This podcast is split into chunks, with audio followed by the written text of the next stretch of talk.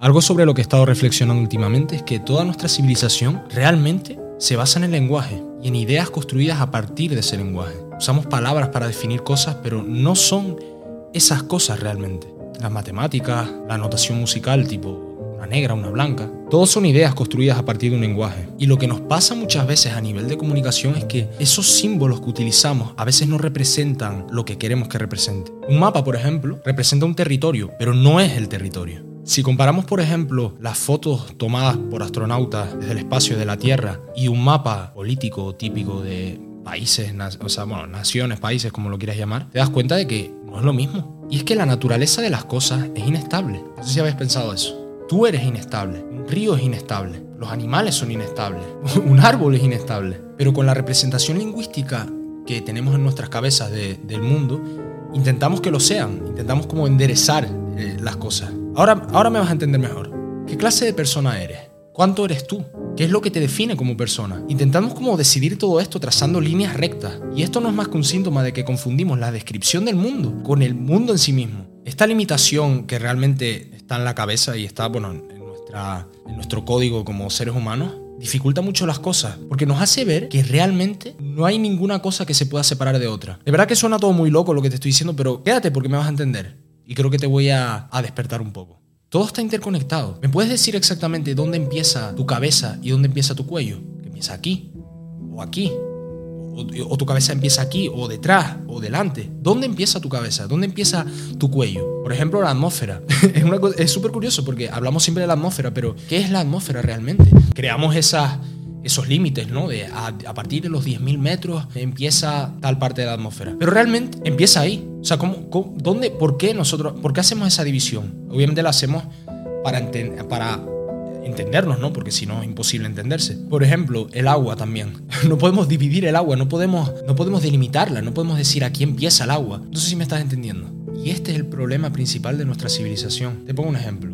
Los mosquitos no nos gustan. Son animales que odiamos totalmente. Y por lo tanto decimos, los vamos a aniquilar. Hay que aniquilarlos, hay que destruirlos porque nos molestan constantemente. Entonces usamos pesticidas con un montón de sustancias químicas súper tóxicas que, aparte de matar a los mosquitos, revientan a un montón de animales y revientan un montón de ecosistemas que existen en, nuestro planeta. Contaminan la fruta, que es lo que está pasando con, con las insecticidas en general, o los insecticidas, no sé cómo se dice exactamente. Por el hecho de intentar que esos insectos no se coman nuestra comida, nos intoxicamos a nosotros mismos. Y todo esto porque tenemos una noción fija de la separación que hay entre el hombre y la naturaleza. Tú no te ves como parte del universo, te ves como que estás en el universo. Te han puesto ahí. Tu, tu madre y tu padre te, te naciste y te pusieron ahí. Pero es que ahí está el error. Realmente tú no estás separado del mundo exterior. Porque eso lo leí el otro día y me pareció súper curioso, que realmente tu piel es lo que llaman los científicos una membrana osmótica. Que en otras palabras quiere decir que tu piel está llena de agujeros y poros, lo cual te conecta con el mundo exterior. Por lo tanto, podríamos decir que es como una especie de envoltura con, bueno, las terminaciones nerviosas, por ejemplo, que es lo que hace que sientas, que te conecta con el mundo exterior. Además, no olvides que para tener un interior tienes que tener un exterior también. No sé si lo habías pensado. Es como, por ejemplo, el tema de los grupos sociales. Si tú perteneces como una élite, por ejemplo, perteneces a esa élite simplemente porque hay personas que no están en esa élite. Hay personas más allá de tu círculo. Si no, seguiría siendo tu círculo. No puedes vivir en el lado correcto de las cosas si no hay un lado incorrecto. Y lo mismo ocurre en la relación fundamental que tenemos con el mundo exterior, con el universo, con la naturaleza, como lo quieras llamar. No existimos sin ellos más de lo que existe en nuestra cabeza sin nuestros pies y nuestros patrones lógicos de pensamiento como que pasan por alto esto. Y aunque está como implícito en la lógica, no lo tenemos en cuenta y de ahí que caigamos en el error de pensar que tenemos un interior sin un exterior. A veces necesitamos como tener silencio, pero un silencio real. Un silencio en el que no hables tú, no hablen otras personas, sino ni siquiera tu mente, sino un silencio real. Porque es la única forma de contactar con ese mundo real. La mayoría de nosotros, y me incluyo en eso, vivimos en un día a día en el que no estamos en contacto con el mundo real. Porque, date cuenta de una cosa, si piensas todo el tiempo, no tienes nada que pensar excepto en los, en los propios pensamientos, por lo que no estás en contacto con el mundo real. Es lo que coloquialmente se dice como estar presente, ¿no? Estar presente es darte cuenta de que no existe un pasado ni un futuro. Probablemente te estarás preguntando, entonces, ¿qué es exactamente el mundo real? ¿A qué te refieres, Manu, con esto de estar en contacto con el mundo real. Cada uno ya dentro de eso tiene sus teorías, ¿no? Hay gente que se piensa que todo es muy físico, muy material, que los pensamientos están simplemente en nuestra cabeza, que no hay nada espiritual, sino que todo viene de unas secuencias de causa y efecto infinitas, todo es muy centrado en las cosas pragmáticas, ¿no? Y luego hay otra gente que piensa que, el mundo real es un mundo espiritual que no somos capaces de, de entender. Pero es que cualquier concepto y cualquier definición que tú quieras dar del mundo real es un concepto. Te das cuenta ahí de que la realidad en sí misma no se puede explicar. No se puede explicar con palabras porque ya la estás conceptualizando, ya la estás alejando de su forma natural, que es lo que experimentas en el día a día. Sé que suena muy loco todo esto, pero piensa bien todo lo que te acabo de decir porque tiene mucho sentido, tío. Hay muchos ejemplos prácticos de esta, separación que nuestra mente causa en lo que llamamos realidad. Uno de ellos, por ejemplo, es el dinero. El dinero es un medidor como cualquier otro realmente.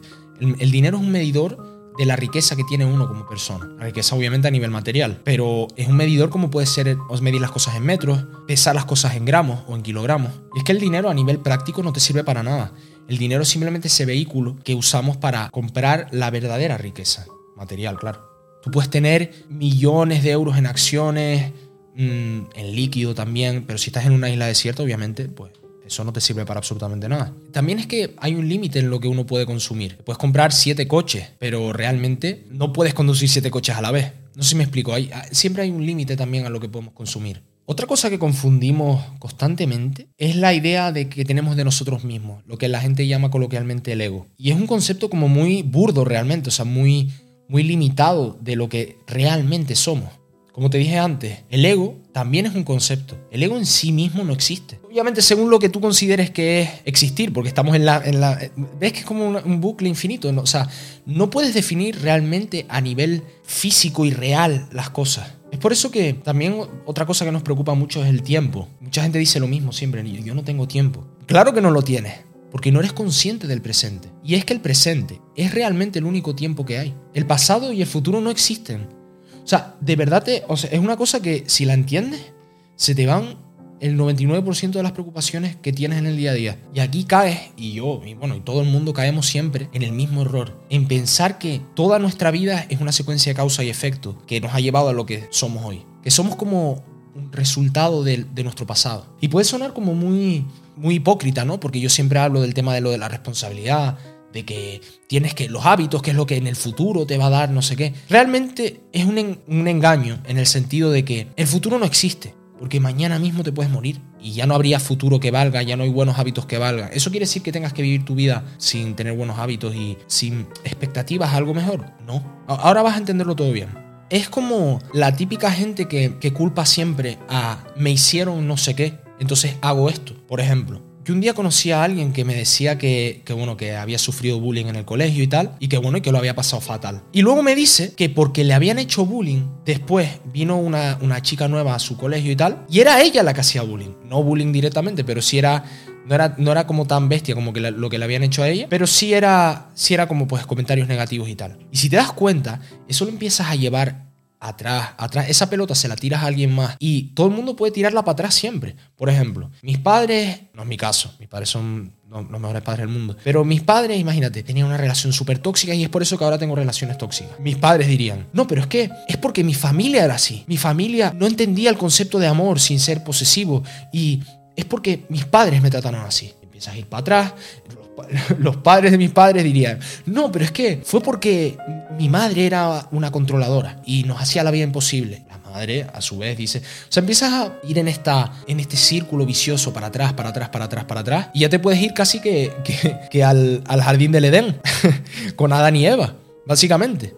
Es como cuando Dios se le acerca a Adán y le dice, has comido de la fruta que te dije que no comieras, básicamente. No es exactamente así, pero se entiende. Y Adán dijo, esta mujer que me diste fue la que me tentó y por eso comí. Fue entonces cuando Dios miró a Eva y le dijo, ¿has comido de la fruta que te dije que no comieras? Y ella respondió, la serpiente me tentó y comí. Como puedes ver, siempre nos estamos como pues tirando la, la culpa unos a otros y sobre todo hacia atrás, ¿no? Al pasado. Y no nos damos cuenta de que realmente el pasado es una estela del barco en el que estamos. No sé si has visto, te voy a poner esa analogía porque creo que representa muy bien lo que quiero decir. Un barco, no ves que su movimiento esté causado por la estela que deja detrás. Su movimiento está causado por su propio movimiento, bueno, por el motor, todo eso, ¿no? Pero no miras a esa estela como si fuera lo que impulsa al barco. El barco se impulsa a sí mismo. La estela simplemente es una, una marca que se va desvaneciendo con el tiempo de por dónde ha pasado el barco. A un perro no lo mueve la cola. Y la verdad de todo este asunto radica en que todo comienza aquí. Justamente aquí, no cuando estés viendo este vídeo, porque ya este momento presente no existirá, pero comienza en cada segundo que vives. Es por eso que es tan útil lo de la meditación. Lo que hace la meditación realmente es devolverte al presente. Es practicar la habilidad de que cuando tu mente divaga, volver a este segundo. ¿Y cómo lo haces? Pues a través de centrarte en la respiración. Bueno, no solo está la meditación así, hay miles de tipos de, meditaciones. Pero es que aquí volvemos a un poco a lo del principio, que es que la palabra meditación en español no se refiere realmente a lo que es meditar. Meditar como que, bueno, no sé cuál es la, no sé cuál es la, definición exactamente, pero lo voy a buscar. Meditar, pensar y considerar un asunto con atención y detenimiento para estudiarlo, comprenderlo bien, formarse una opinión sobre ello, tomar una decisión. La segunda acepción es orar mentalmente sobre algún tema religioso trascendente. No es eso, meditar. Cuando meditas no piensas en nada, solo estás. Es por eso que cuando le hablas de meditación, que eso a mí me ha pasado un montón, cuando yo pues, en los vídeos digo, no, porque meditar es muy útil. No es útil porque, o sea, porque vayas a ascender a un nuevo nivel de conciencia. Meditar es útil porque te devuelve a donde tienes que estar, que es en el presente. Ahora volviendo al tema del que estábamos hablando antes, ¿a qué es estúpido preguntarse qué significa, bueno, qué significa Dios? Todavía es una pregunta que te puedes hacer. Pero ¿qué significa un árbol? ¿Qué significa un río? ¿Qué significa un helecho?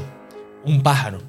Realmente, tú puedes decir, por ejemplo, que un pájaro tiene la función de propagarse porque la vida, la evolución, tal, todas estas cosas, ¿no? Pero realmente, ¿qué significa esa palabra? Te habrás dado cuenta de que las cosas realmente no significan nada. Las palabras en sí sí que significan algo, porque es lo que apuntan a esas cosas. Es como una especie de, no sé, de signo, como el que te encuentras por la calle, una señal, ¿no? Una señal de que si vas a la izquierda, vas a esta calle. La cosa en sí no significa nada. Son las palabras las que significan algo. Y aquí está el problema, que es que te tomas las palabras demasiado en serio y no vas hacia la cosa realmente, hacia la cosa que designan. Entonces es cuando la gente llega a, esos momentos de crisis existencial y dice, no, es que mi vida no tiene sentido. Y eso es porque te estás identificando, estás identificándote con ese concepto, con esa palabra. Lo que tienes que entender de todo esto es que el único sentido real que hay de la vida es vivirla. El único. Si le pones palabras de por medio, si intentas predecir el futuro, si, si te centras en el pasado, no estás viviendo.